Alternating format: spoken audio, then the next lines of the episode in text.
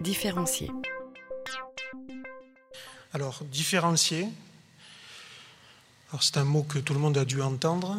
Euh, ça répond à la volonté de vouloir euh, faire en sorte que l'école s'adresse à tous les enfants qui la fréquentent, et pas seulement aux meilleurs. Alors, je vous ai mis, il y a plein d'ouvrages, hein, je vous ai mis euh, deux citations. Je ne pouvais pas venir à Lyon sans citer les travaux de Philippe, qui est une des grandes références de ces questions-là. Ici, il expliquait en 89 que différencier, c'est avoir le souci de la personne sans renoncer à celui de la collectivité.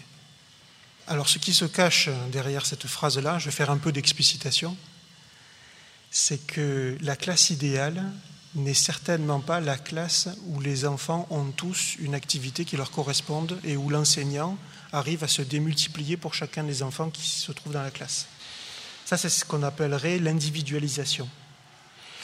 Et alors, peut-être ça va vous étonner, mais les travaux euh, de recherche autour de l'individualisation, qui ont notamment été développés aux États-Unis à grande échelle par l'informatique, ont montré que lorsqu'on organise des classes qui ne sont qu'individualisées, la conséquence, c'est que la ségrégation dans ces classes-là est plus forte que dans des classes où il y a des cours qui sont systématiquement uniformes et magistraux. C'est très étonnant. Hein en fait, ce qui se cache derrière, c'est que travailler tout seul, pour un être humain, c'est plus difficile que de travailler avec d'autres, même lorsque cet autre est l'enseignant. Et donc euh, le paradoxe que souligne Philippe Mérieux dans, euh, dans cet extrait, c'est de dire que différencier, c'est oui s'intéresser à chaque personne que constituent les élèves dans les classes, mais sans oublier le collectif. Puis ensuite, il y a un autre Philippe, Philippe Pernoud, qui a particulièrement travaillé sur la différenciation pédagogique et qui explique que la différenciation pédagogique, c'est donner la possibilité à chaque élève, aussi souvent que possible, d'être dans des situations où il apprend le plus possible. Et en termes de projet politique, il explique que différencier, c'est lutter à la fois pour que le niveau scolaire des élèves monte, par exemple permettre à tous les, à tous les enfants qui passent par des écoles élémentaires d'éducation prioritaire de rentrer au collège sans trop de lacunes par rapport à la compréhension d'une consigne écrite. Voilà, ce qui n'est pas forcément le cas pour tous, malheureusement.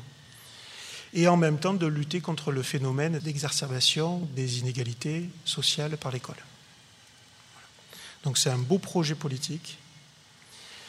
Euh, d'un point de vue philosophique et du point de vue des valeurs, on peut difficilement être contre ce que propose Philippe euh, Pernoud mais en même temps, c'est excessivement difficile à mettre en place parce que c'est chronophage et parce que euh, ça demande des compétences euh, professionnelles qui ne sont pas forcément encore tout à fait construites quand on débute dans le métier. Alors pourquoi je dis ça? C'est parce que Philippe Mérieux avait, avait, donné deux grands types de différenciation. Certainement qu'en passant le concours, vous avez vu ça. Ce qu'il appelait de la différenciation simultanée et de la différenciation successive. La différenciation successive, c'est euh, on enseigne la même chose, mais de différentes manières, euh, les unes après les autres. Donc là, c'est facile parce que le, groupe est captif, les élèves sont attentifs, mais euh, mécaniquement, ça prend beaucoup plus de temps, puisque si on a un collègue qui refuse de faire de la différenciation, lui, là où il y faudra une heure pour enseigner, ben nous, il nous en faudra deux ou trois. Donc le problème, il est là. Et l'autre déclinaison de la différenciation pédagogique euh, d'après Philippe Mérieux, c'est la différenciation euh, simultanée.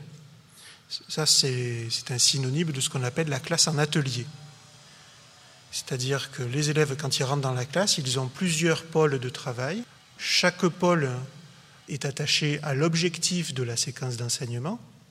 Il n'y a pas de différence d'objectif entre les pôles de travail et les élèves choisissent, en fonction de leurs intérêts et en fonction de ce qui leur semble le plus approprié à leur façon d'apprendre, l'atelier qui leur correspond le mieux. Voilà. Donc là, c'est très congruent avec la logique des intelligences multiples.